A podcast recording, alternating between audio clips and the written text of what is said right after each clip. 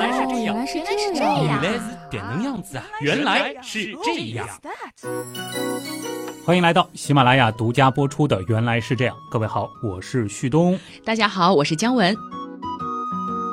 不知道上一期的那个岛中湖中岛中湖中岛 啊，有多少朋友被绕晕了啊？哎，反正我录完之后啊，我觉得我都快不认识“岛”这个字了。哎，好像有的时候盯着一个字看久了，就会出现这种情况，是吧？哎，不过我们仔细看“岛”这个汉字啊，嗯它是从山从鸟，对吧？哎，其实从这个字面意思上，好像就有一种在海里出现的可以让鸟儿栖息的山地，是不是有这种意思在？还真是。嗯那听你的意思，就是今天的话题似乎还是和岛有关了。嗯，谁让我那么喜欢大海，那么喜欢海岛呢？你知道吗？在我的有生之年必打卡清单当中啊，其实是包含了一个位于南太平洋的群岛，叫加拉帕戈斯群岛。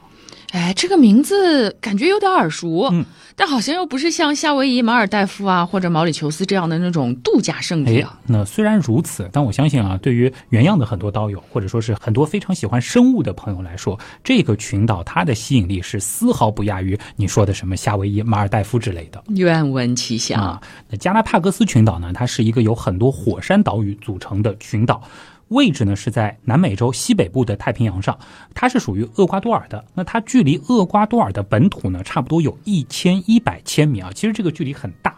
整个群岛的面积呢并不小，达到了七千九百七十六平方千米。那总共是包含了大大小小一共二十一个岛屿。听起来感觉性质上和夏威夷群岛挺像的哎。是的，那它出名的点在哪儿呢？我觉得它之所以出名啊，很大程度上呢，可能要归功于咱们原样的一位老朋友谁？达尔文老先生。哟，以及在这个群岛上生活的一类以达尔文命名的鸟类，那就是达尔文雀。被你这么一说呢，我似乎是有点想起来了，他们是不是帮达尔文发现了生物演化的奥秘啊？哎，很多的科普书上都会这样说啊，但是这里呢，可能要先和大家来澄清一下。虽然达尔文雀在生物演化的相关研究当中是具有非常非常高的地位，最早呢，的确也是达尔文收集的标本。但是最初的时候啊，他们并没有像大家想象的那样，在达尔文他的这个演化论的形成、发展和完善当中起到了至关重要的作用。这好像和很多科普文章写的不太一样哎。的确，我最初知道这个知识的时候也挺惊讶的啊。嗯，而事实上呢，关于达尔文雀的发现历史是有非常多的误会和传说的成分的。比如说呢？比如说啊，前面我说到，他们在当时啊，并没有引起达尔文的过多注意。一八三五年的时候，当时还只有二十六岁的达尔文呢，是随着皇家海军贝格尔号勘探船造访了加拉帕戈斯群岛。但是呢，他在岛上是并没有专门的去收集这些小鸟，只是遇到了一些就抓来啊作为标本保存。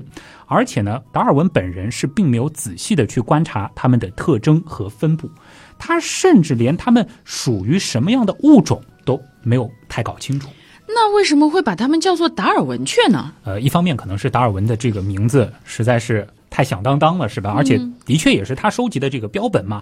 这里要和大家说一下，就是达尔文雀的这种称呼或者说是这个名称呢，并不是达尔文他自己起的啊，嗯，而是后来研究这些小鸟的科学家所给出的，可能也是纪念达尔文他在整个生物演化方面的杰出贡献啊。因为他们认为呢，这些小鸟的确是对于我们去理解物种起源和适应性演化有着非常重要的意义。而且呢，这里要和大家强调的是，所谓的达尔文雀呢，它并不是一个正式的分类学名称，它所涵盖的呢是一大类鸟，旗下呢其实是包含了十几种亲缘关系比较近，但又有明显区分的物种。而这些物种呢，是分别属于几个不同的属。这个差异已经是到了属的级别了。那它们之间到底有什么区别呢？那其实最最明显的区别呢，就在于这些鸟儿们它们的嘴型。嗯，这些小鸟的嘴型呢，可以说是各不相同，有的细细长长的，有的粗粗短短的，有的很尖锐，有的呢是钝圆的。而这些嘴呢，就决定了它们能够吃什么样的食物，从而适应不同的环境和竞争。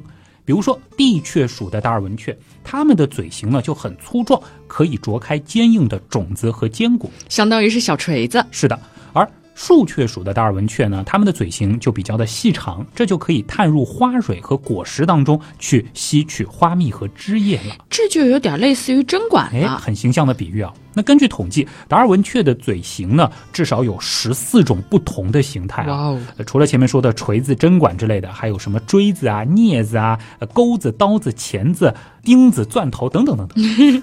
我简直就是不知道你这是在说鸟类的嘴巴，还是五金店的工具。达尔文雀的嘴巴也太神奇了吧？它们是怎么形成这么多嘴型的呢？哎，这其实就要说到它们的演化的过程了啊。那根据最新的基因组的研究啊，达尔文雀的祖先呢，其实是一种生活在南美大陆的草地雀。大约是在两百万年之前，冰河时期嘛，那个时候海平面会下降，就有一些草地雀呢，呃，顺着这个海流飞到了群岛上，并且呢，在这儿定居了下来。后来海平面上升了，然后他们就被困在了岛上。哎，或者说呢，这个岛上的物产足够丰富，也相对安全，他们也就赖着不走了。哎，有道理。啊，那由于这个群岛的岛屿之间其实还是有一定的距离的，并且呢，不同的岛屿还是有比较不一样的生态环境的，所以呢，这些小鸟啊，在不同岛屿上就遇到了不同的食物资源和气候条件，这也就导致了它们在不同岛屿上发生了自然选择和适应性的辐射演化，形成了多种不同的嘴和行为，以便于更好的去适应这个小岛的生存环境。哦，它们之间的分化之路也正式开始了。嗯，那么是每个小岛对应了一种达尔文雀吗？呃，还不是啊。目前生活在加拉帕戈斯群岛上的达尔文雀呢，大约是十三到十四种。呃，分类上是有一点点争议的啊，这里我们就不展开了。但是主要来说呢，是可以分成四个分支，分别是我们前面提到的地雀、树雀，还有鹰雀和战雀，也有一说是椰雀啊。那这四个分支的形成时间不太相同啊。地雀呢是最早分化出来的一个类型，大约是在九十万年前，而战雀呢则是最晚分化出来的，时间呢大约是在三十万年前。此外呢，不同的达尔文雀在分布上，这就回答了你刚刚的问题，它并不是完全孤立的，在有的岛上呢就会同时生活着好几种不同的达尔文雀，而它们呢，哎，和平共处，因为是吃着不同类型的食物，你吃你的香蕉，我嗑我的核桃。差不多是这个意思。几十万年就分化出那么多不同的物种，我觉得这个演化速度其实也很快了。，这恰恰就是达尔文雀它们的迷人之处啊。嗯，这些分支的形成呢，其实主要就是我们前面强调的地理隔离和生态分化的作用。也就是说，不同的岛屿和不同的生境造成了达尔文雀基因流的隔断，使得它们在遗传上发生了差异，同时呢，也使得它们在形态上发生了这种适应性的变化。那么达尔文雀的嘴部形状是怎么变化的呢？它们是由什么决定的呢？哎，这个呢，主要就是有几个重要的基因控制的。这些基因在不同的物种当中呢是有不同的变异，那么这些变异呢就可以影响到嘴部的长度、宽度、深度，包括弯曲度，从而更好的去适应不同的食物和环境。比如说，有的就更擅长开种子，有的是更好的可以吸花蜜。那么以此呢，其实就可以让个体啊更容易成活，或者呢在繁殖上有更高的成功率。那其实也有的鸟儿它就是羽毛更漂亮，方便吸引异性嘛，对吧？嗯那么从而把它们的基因传递给后代。真是教科书级别的自然演化。是的，那达尔文雀的演化呢，还受到环境因素的影响，比如说气候变化、食物的波动、人类的活动等等。那么这些因素如果叠加进来，还可以导致达尔文雀的嘴部形状在很短的时间内发生快速的变化，以适应新的条件。这个是更加神奇的一个部分。这种现象呢，被称作所谓的现代演化，也被看作为是自然选择的一个直接证据。现代演化，你的意思是我们都有可能见证一个新物种直接演化出来吗？哎，差不多就是这个意思啊。有一个很有名的例子，是和彼得以及罗斯玛丽·格兰特夫妇的研究有关。他们呢，从1973年开始，对加拉帕戈斯群岛上的一种地雀进行了长期的观察和测量。结果发现啊，在1977年的时候，由于一场严重的干旱，是导致了食物的减少。你觉得在这种食物匮乏的情况下，什么样的地雀它更容易存活下来呢？我猜是那些嘴部较大的个体，因为就相当于锤子更好用嘛，所以它们能够吃到更大的种哎子。，你的分析完全正确啊。嗯，其实就在这样子的一种逻辑的驱动下，地雀的嘴部平均大小在一年的时间内就增加了百分之四。哇哦，要知道，对于鸟类来说，这绝对已经算得上是一个非常显著的变化了。太不可思议了！嗯就是达尔文雀的嘴部形状居然可以在一年内就发生这么大的变化。嗯我觉得我们人类一年内肯定进化不到这个 程度。这个是，当然它们繁殖速度也比较快，嗯而且其实你可以看到达尔文雀它的后代啊，我们说遗传性状并不是特别的稳定，嗯它其实是会有一定波动的。那一旦环境发生变化，那些更有利于当时条件的物种就有可能继续的繁衍下去。啊，所以它们这种变化不是永久的吗？呃，只能回答是不一定，嗯因为这种变化呢，主要还是要看后续的环境和食物会往一个什么样的趋势去变化。比如说，如果后来的环境和食物都恢复了正常，那么嘴部比较小的那些个体也是可以生存下来的，因为我们说的是平均的这个嘴部大小发生了变化，还是有一些小个体的，甚至呢，在有一些特殊的情况下，可能小嘴的还带了一些优势，对吧？那么这种情况下，地雀的嘴部平均大小呢就会逐渐的减小，而这种现象其实在现实中也会出现，那我们就会称为现代逆进化。前面的那个现代演化也可以叫现代进化啊，这是一个相反的，其实恰恰也是自然选择的一个直接证据。想不到达尔文雀的嘴部形状还是一个如此动态的过程。是的，还有其他例子吗？哎，有的，那还是一种地雀啊，原本呢是以种子为食的，但是由于人类活动和气候变化导致这个种子减少了，它们就开始转向吃花蜜和水果。而为了适应新的食物来源，在这种情况下，逐渐的，他们的后代嘴巴也开始变得更加的细长和弯曲了。哇，这真的是想怎么变就怎么变啊！这是怎么做到的呢？这个其实就要归功于所谓的表型可塑性了啊，嗯这是一个基因学的概念啊。那科学家们发现啊，在这个大地雀当中呢，其实存在着一个特殊的基因，叫做 ARX1，它呢是可以控制雀的嘴巴的形状和大小的。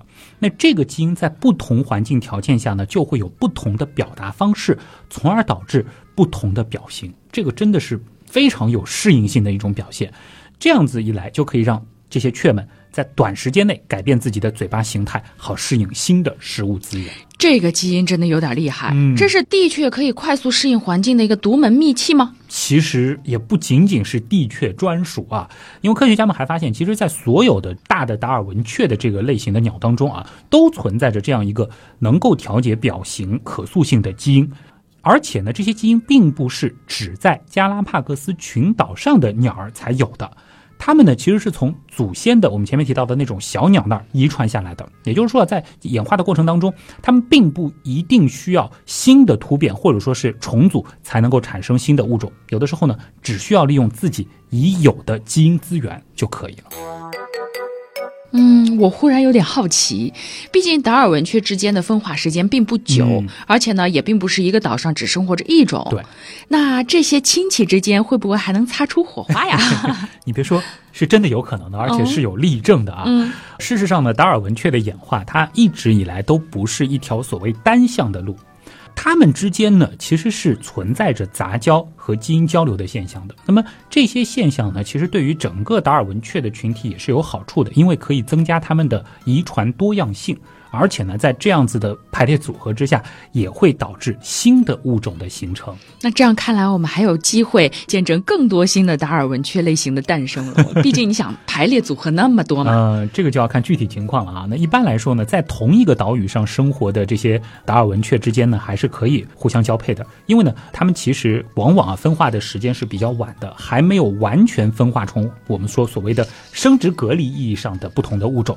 但是呢，在不同岛屿上生活的小鸟呢，这个就比较难交配产生后代了，因为呢，呃，时间的关系嘛，它们已经形成了较大的差异，而且呢，自然状态下其实也很少有机会可以接触到对方。异地恋嘛，这个有点难啊，对女孩来说，呃，所以呢，就是呃，他们就逐渐逐渐的就成为了这个独立的演化支系了。嗯，那么这些小鸟是不是就没有什么竞争关系了呢？呃，倒也不尽然啊，因为有的时候呢，气候变化或者其他的原因，一些小鸟呢会从一个岛屿飞到另一个岛屿去寻找食物或者是栖息地，当然不是异地恋的奔现啊。这样子一来呢，其实就会造成一些资源上的竞争和冲突，对吧？而且呢，有时候一些不同种类的小鸟呢，你说的是的，就的确是有可能会杂交，产生这种所谓的杂种后代的。那这种情况下呢，就有可能影响到纯种小鸟的遗传稳定性。那这些杂种后代能不能生存下来呢？也要看具体情况。那么有的时候呢，杂种后代啊，它可能会出现一些新的特征，比如说啊，呃，嘴巴的形状或者说是羽毛的颜色，那么这些特征呢，就可能会让它们在某些环境下有一定的优势。但是呢，有的时候啊，它可能也会遇到一些困难，比如说它可能找不到合适的配偶，或者说是被其他的小鸟排斥。那这样一来呢，其实它也就没法继续留下后代了。嗯，这倒是。哎，那你说这些杂种后代，他们还能进一步的去进化成新的物种吗？哎，这个其实是一个很有趣的问题啊。呃，应该是有例证的。科学家们呢是发现，在达尔文雀当中呢，的确是存在着一种本来呢是由两个不同分支的达尔文雀杂交产生的新物种。这个物种呢是由两个不同物种的小鸟在一九八一年的时候观察到杂交产生了第一批后代，而且呢这一批后代啊是。只和自己的兄弟姐妹产生新的后代，那时间一长呢，就逐渐发展成了一个独立的群体。而经过了几十年的自然选择和遗传漂变，这个群体呢，已经和他们的祖先物种有了很大的差异。目前看来呢，是已经没有办法再和其他的小鸟杂交了，就它自己已经独立成一个群体了。呃，某种程度上，我们可以把它认为，这就是直接形成了一个新物种。哇，这物种诞生的速度真的是堪比光速了。对啊，到现在其实就四十多年的时间，真的是非常非常快。嗯，那它们有什么特别的地方吗？据说啊，就是它们的这个嘴部形状呢，刚好是介于它们的父母物种之间，于是乎呢，就可以利用这种特殊的嘴的造型，去利用一种相对于父母来说是比较特殊的食物来源，那就是仙人掌的花蕊啊。这样看来，岛屿好像的确是一个创造特别物种的神奇环境。是的，你想这个对于达尔文雀来说啊，就。已经有不同的方式可以让它们发展出新的物种了，对吧？嗯。而岛屿之所以那么迷人呢，也恰恰就是因为它的这个所谓的隔离性。说起在岛屿上演化出来的特别的鸟类啊，还有一个物种是不得不提的，那就是生活在印度洋毛里求斯岛上的。渡渡鸟，这个我听说过，是不是已经灭绝了呀？是的，不过我有点好奇它们的样子啊，因为我感觉这个名字就很可爱，渡渡鸟。对，其实样子我觉得是可爱的啊，就不知道大家觉得怎么样啊？呃，渡渡鸟的这个外形呢，有点像一只超级大号的鸽子，它们呢是有着灰色或者是棕色的羽毛，腿很粗壮，然后呢有一个短而弯曲的尾羽。最显著的特征呢，其实是它的那个巨大且强壮的喙，上面呢还有一个红色或者是黄色的肉锤，反正整个样子是比较特别的，体型呢是比较丰满的，然后呢是不会飞翔，关键的是它们根本不怕人。嗯，叫鸟还不会飞，合适吗？那听你这个描述，应该是蠢萌蠢萌的。对，你想都不怕人嘛，那甚至会主动走到人边上啊。那么渡渡鸟的这个渡渡啊。其实是来自于葡萄牙语的所谓的 “dodo”，呃，意思呢就是愚蠢，太不礼貌了。因为第一批发现他们的人呢，是一五零七年由马斯卡列涅斯船长率领的葡萄牙人。那么当时的这些水手呢，就把渡渡鸟当做是一种非常好捕捉的猎物啊。可能就觉得是纯鸟，对吧？那么当然还有一种说法认为，就是杜杜其实也就刚好可以形容它们的叫声，因为呢，它们就会发出类似于嘟嘟或者是咕咕咕咕这样的声音。哦，那这个声音不是跟我们常见的鸽子很像吗？嗯，对我前面说到它们的外形很像鸽子，嗯，事实上从分类的角度来说，渡渡鸟的确和我们非常熟悉的家鸽一样，是属于鸽形目鸠鸽科的成员，因此呢，渡渡鸟也的确可以被认为是一种广义上的鸽子。而在鸽形目里面呢，和渡渡鸟亲缘关系最近的现存鸟类呢是绿梭鸠，这是一种分布在南太平洋岛屿上的鸟类。相比于渡渡鸟是完全不会飞的，绿梭鸠呢，它们的飞翔能力是相当不错的，经常可以跨越岛屿，甚至也有人在澳大利亚大陆发现过零星的个体。啊，所以渡渡鸟居然真的是一种鸽子。是的。在我的印象里面啊，鸽子的飞行能力还是非常不错的。是啊，所以你看，古人才会选择鸽子作为通信工具嘛。这个飞鸽传书，动辄是要跨越数十公里的，甚至上百公里都没问题。所以不太敢想象，渡渡鸟的祖先竟然是这种类似鸽子这样小巧可爱的飞行小能手啊！这里呢，其实要给大家上个干货了，这就是演化生物学当中非常著名的所谓岛屿巨型化的概念。意思是说，在岛上待久了，体型会变大吗？是的。就是这个道理啊！当这些孤岛当中没有大型食肉动物的威胁时啊，它们的顶级掠食者的生态位呢，往往就会被像是鸟类啊、爬行类啊或者一些小型的食肉动物所取代。那么在大约一千万年前呢，渡渡鸟的祖先就来到了毛里求斯。它们的体型，因为你参考这个绿梭鸠，它的那个个体大小就可以判断，基本上是和现代的家鸽差不多大小的。但是啊，或许是这个火山岛上的资源实在太过于丰富，而且缺乏掠食者以及大型的食草动物来和它们争夺资源。久而久之呢，这个渡渡鸟就变得如天鹅一般大，也就失去了飞行能力。哎，这话怎么说来着？太过安逸的环境啊，似乎也不是什么好事儿。是的，那根据一些目击者的描述啊，渡渡鸟它的这个翅膀是小到了人们最开始甚至以为它们根本就没有翅膀这样子的一种程度啊。而且呢，它们也几乎没有任何的防御能力，就连逃跑的速度都慢得可怜。那多亏了安逸的热带岛屿环境啊，才能演化出如此笨拙和可爱的大鸟。所以，渡渡鸟该不会是后来被水手们给活生生吃没的吧？我觉得吃是一方面啊，但是呢，呃，根据记载，渡渡鸟的肉似乎并不是特别的好吃。但是，谁让它们体型又大？肉多对吧？而且还不会飞，实在是太容易抓了。那你真的是没东西吃的时候，抓一很难控制住自己不去吃它，对吧？那么除此以外呢？我觉得它灭绝的更重要一个原因是，随着欧洲人在毛里求斯建立起了殖民地，由此呢，其实也带来了很多的外来物种，比如说猪啊、狗啊、猫啊、老鼠这些啊。这倒是，本来是没有天敌的环境，你看这一下子来了这么多天敌。对，那这些动物呢，都对渡渡鸟造成了巨大的威胁。因为呢，它们有的会吃掉渡渡鸟的食物或者是蛋，嗯，有的呢甚至会直接去攻击捕食成年的个体。就这样啊，呃，由于人类的入侵和破坏，渡渡鸟的数量呢很快就急剧减少。到了十七世纪末啊，它们就彻底灭绝了。而最后一只被记录的渡渡鸟呢，是在一六八一年被一位荷兰水手杀死的。你想？距离他们最早被发现也就才过了一百七十多年，嗯，太可惜了，嗯，所以其实，在讲灭绝物种的时候，渡渡鸟是算得上一个绕不开的话题啊。而它的这个案例呢，也不断的提醒着人们要保护岛屿这样的相对脆弱的生态环境，嗯。不过话说回来，我忽然好奇，既然体型较小的物种在岛屿上会演化的越来越大，那么如果本来就是很大的物种呢，它们会变得更大吗？哎，有趣的是啊，那些大的动物啊，似乎遵循了一套完全不同的法则。我们举个例子啊，比如说亚洲象，对吧？这个大家还是有印象的，身高是很高的啊，呃，在三米左右，这个体重更不用说了，可以达到五吨。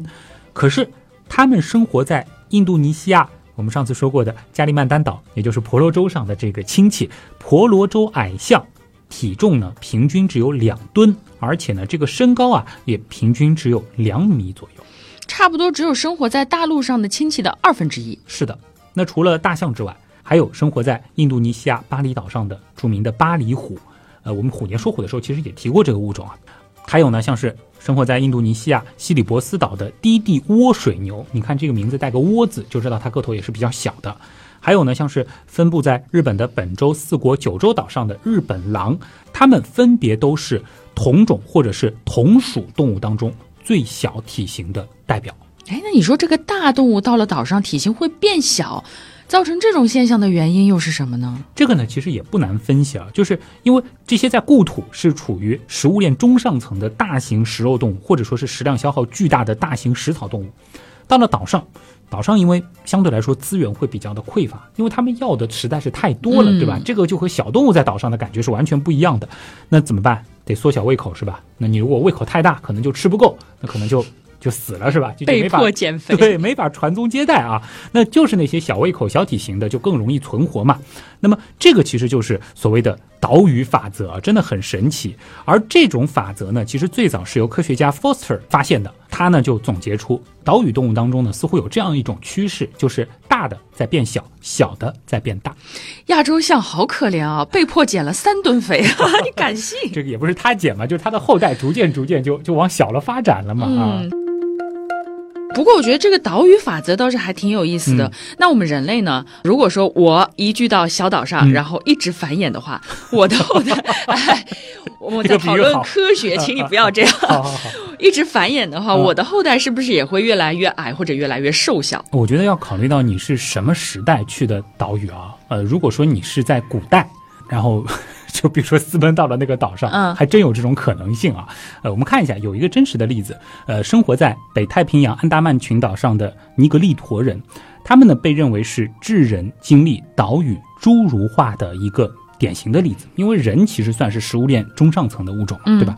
那么在现代的调查当中呢，他们的成年男性平均身高大约是一米五十三，嗯，而女性则只有一米四十七。你想对比一下，全球平均男性的身高是一米七二，和女性是一米六一，那真的算得上是很矮了。竟然真的可以这样？是的，这还没完啊。嗯，二零一六年的时候呢，蒙德尔教授和他的团队的一次针对安达曼原住民的基因检测表明，这个群体呢，它本身是一个非常封闭的族群，也就是说。很少，或者说直接就没有和邻近的智人群体，也就是说和其他的外人发生过这种混血通婚的现象。不过呢，从演化上来看啊，他们的基因其实和亚洲大陆的一些族群是很接近的。其次呢，是和大洋洲的土著。那很多学者认为呢，他们是最早和其他走出非洲的智人分开的那批人的后代，其实和我们的关系还是非常非常近的。嗯，但是呢，在习惯上我们会把他们称作矮黑人，因为。虽然同属于现代智人，但是呢，这些人类或者说是这些当地的原住民呢，他们甚至都不会使用火。嗯，所以我的猜测是真的，就是岛屿上人类的后代是会逐渐变矮的。嗯，原始条件下其实是因为其实我觉得分析的逻辑和老虎变小、大象变小是差不多的啊。但是呢，你要说放到现代，这句话可能又不适用了。因为并不是说任何的动物到了岛上，它的体型就一定会变化。比如说，我到岛上去养牛、养猪，久而久之，这些牛和猪它体型不会变小。我用的科学方法得当，它们的体型可能还会更大，对吧？并不是说岛屿有什么魔咒，而是岛屿的自然环境、生态系统，它可能限制了物种自然演化的某个方向。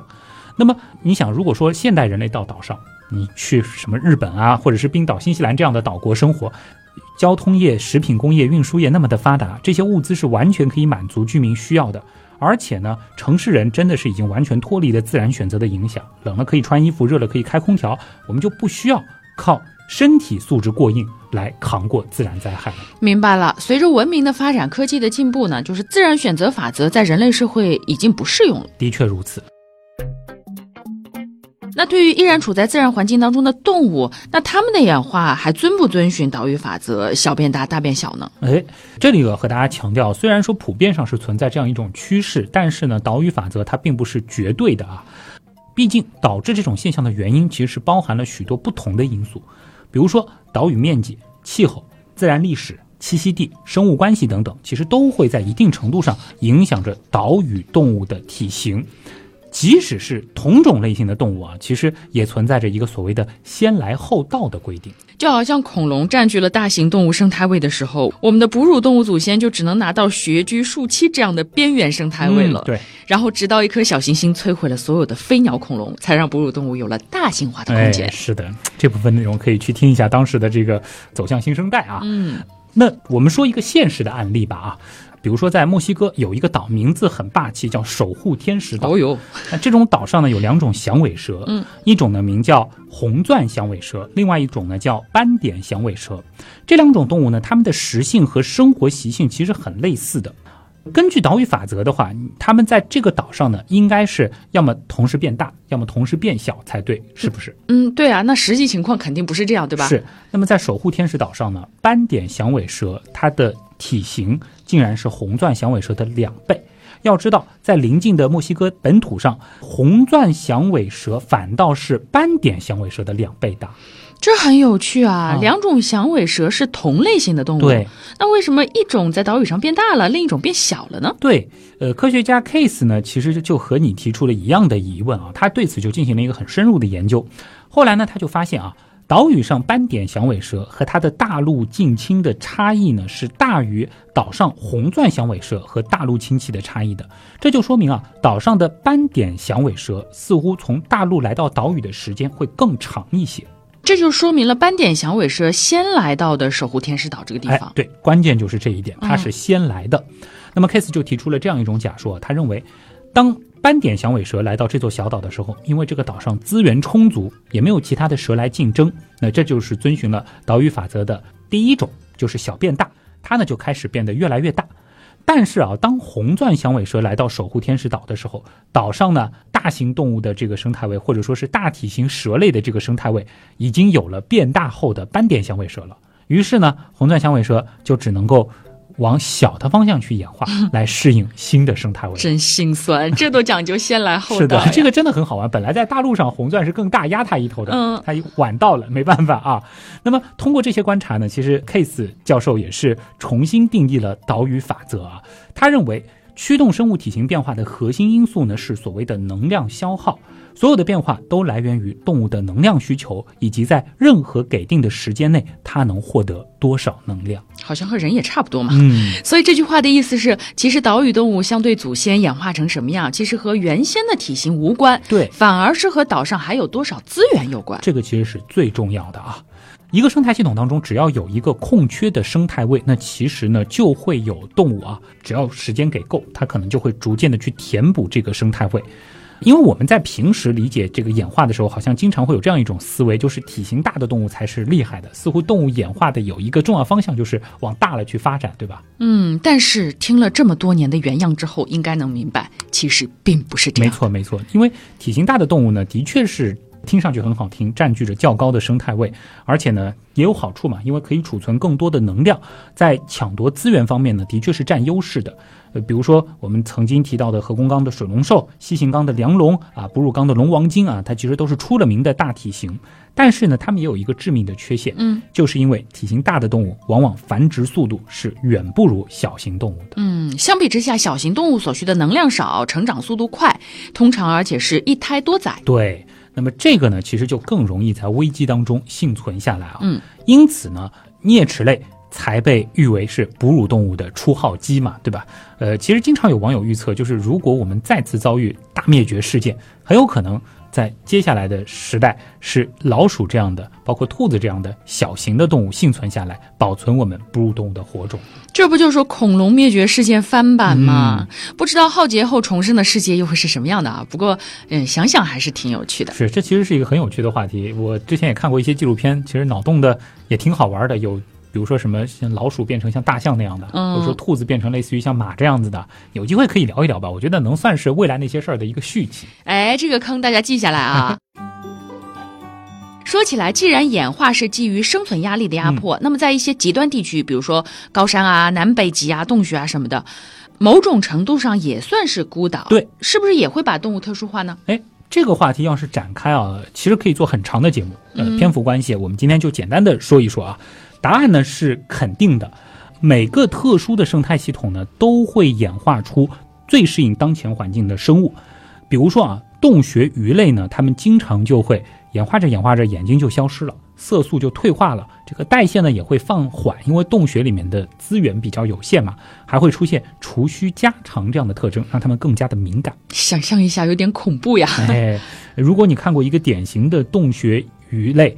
这个属于鲤科的啊，就鲤鱼的鲤，鲤科的巴鱼属，呃，有一种鱼呢叫叉背金线巴，你一定会觉得啊，这个东西是一个体色淡黄、没有眼睛、背部还有怪异隆起的外星来客，就看着真的很外星人啊。嗯，还有很多的这个洞穴生物，其实包括这个大名鼎鼎的，我记得好像有的那个花鸟市场会卖的叫六角恐龙的一种东西，它其实是墨西哥的盾口蝾，就一种蝾螈。它呢，其实也是长得怪怪的。那么它们的这个适应策略呢，也是降低代谢、缩小体型，从而更好的在洞穴当中求生。想想也是啦，洞穴里面黑漆漆的，然后也没有什么好吃的，就肯定要退化掉眼睛，然后再缩小体型了。哎，嗯，但是既然是类似的环境啊，但是为什么很多深海的动物就是它们会有大眼睛，还有巨大的体型呢？嗯。第一个问题呢，我们可以简单的说明，就是深海虽然远离阳光啊，是漆黑的，对吧？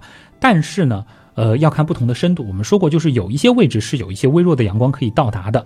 那么更大的眼睛呢，是可以有利于他们在这个水深捕鱼的。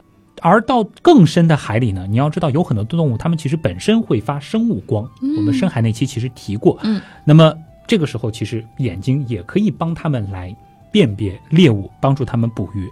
呃，这个其中有一个最著名的例子就是那个角安康嘛，安康鱼。对对对，这个很小的时候好像在科普绘本上看到过，就是有个灯笼钓鱼的那种，对吧？嗯。那么第二个问题呢，其实涉及到了一个很有趣的概念，叫深海巨大现象，就类似于我们前面提到的岛屿巨大啊。我们印象当中的所谓的深海恐惧啊，好像就和深海当中感觉会有那种巨大的未知生物有关。对。啊，比如说有一种大家可能在纪录片当中看过，就是和抹香鲸搏斗的，体重可以达到七百五十公斤的大王酸桨鱿，就一种鱿鱼，巨大的，据说也是克苏鲁神话的原型。那目前的证据表明啊，这种鱿鱼它的成体体长可以达到八米。一年都吃不完，但感觉不是很好吃。真正意义上的大海怪啊。是的，是的。那我们继续说回到这个深海巨大化的现象啊，其他的例子呢，还有像是什么黄带鱼啊、巨乌贼啊、大王巨足虫啊，还有干式巨鳌蟹，大家可以去搜搜看，这个都挺巨大、挺吓人的。我感觉这其中有不少都是好吃的。巨乌贼、黄带鱼应该都不错。什么带鱼还有蟹应该都好吃吧？呃，最后这个的确我是知道有人吃的，在日本是有人食用的。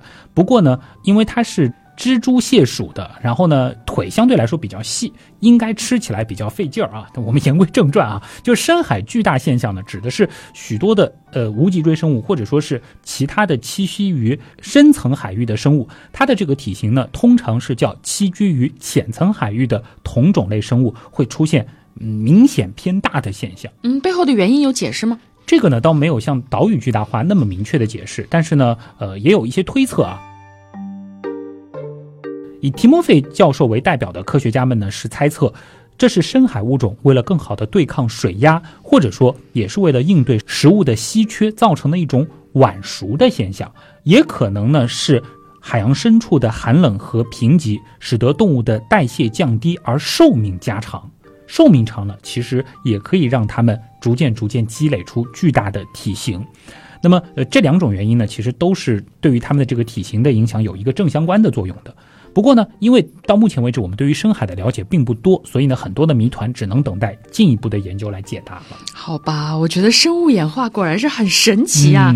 就同样的资源匮乏，在洞穴当中呢会导致生物缩小，在深海当中呢又会导致生物变大。对，然后你看到了岛屿上，又既可能导致生物变大，又可能导致生物变小。没错，演化真的是太神奇了。是的，是的，其实也难怪啊，这个当年的这个神创论其实统治了大家对于生命科学的。信仰那么久，对吧？因为这个世界上纷繁多样又极度精巧的各种各样的生命形态，其实很难不让人去联想，这个背后是不是有一个全知全能的创造者？这里呢，其实我们更要向那些在当年敢于去质疑权威的先锋科学家们致敬了。原来是这样，就是这样。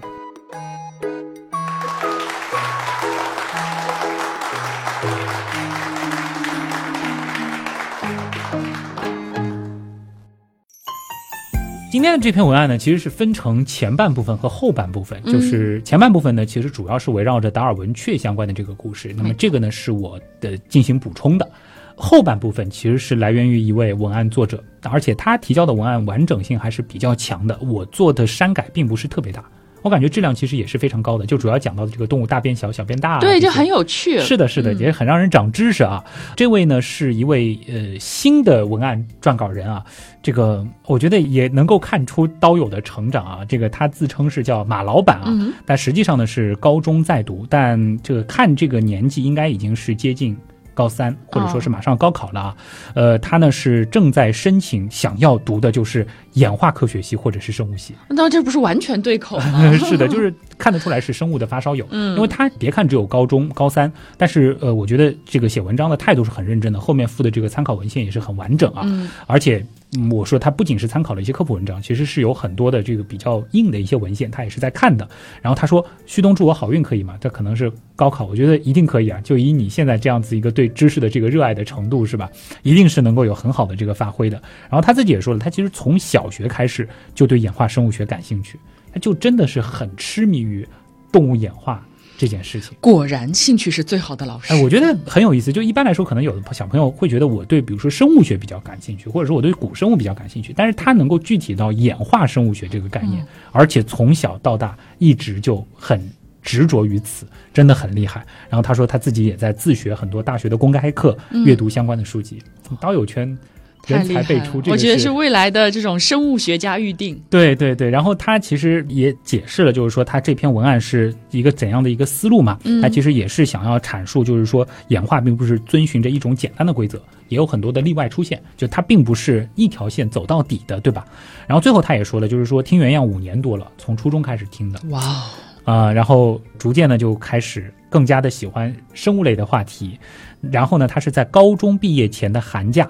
终于鼓起勇气写了一篇比较简陋的处女作，高中毕业前的寒假就几个月前了，其实就是一两个月前的一篇文案。然后我收到之后，其实也在想一个比较好的时机嘛。然后你想，刚好这个上周说了导，这周顺着这篇文案，是不是就还有一定的这个延续性延续性？对对对，他说希望不要被嫌弃啊！我也期待你在这个未来能够更好的在你喜欢的这个领域走下去。嗯。很欣慰吧？这个也是姨母笑了，真的是姨母笑，太欣慰了。不管怎么说，祝你好运。对对对，这个也是期待吧。我觉得，尤其是到了这个高中啊，在不影响学业的情况下，如果说你已经有了比较明确的对于某一个方向的这个兴趣，我是很相信这个年龄段的同学们，他们写出来的稿子的质量的。甚至如果说是发烧友的级别，他们的文案的成熟程度。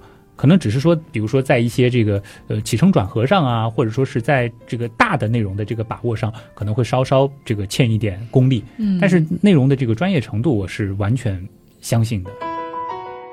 哎呀，我突然想到，就是刚做原样没多久的时候，你记不记得你有一阵儿，就是你自己写文案的时候，你觉得自己要枯竭了，已经没有什么好写的了。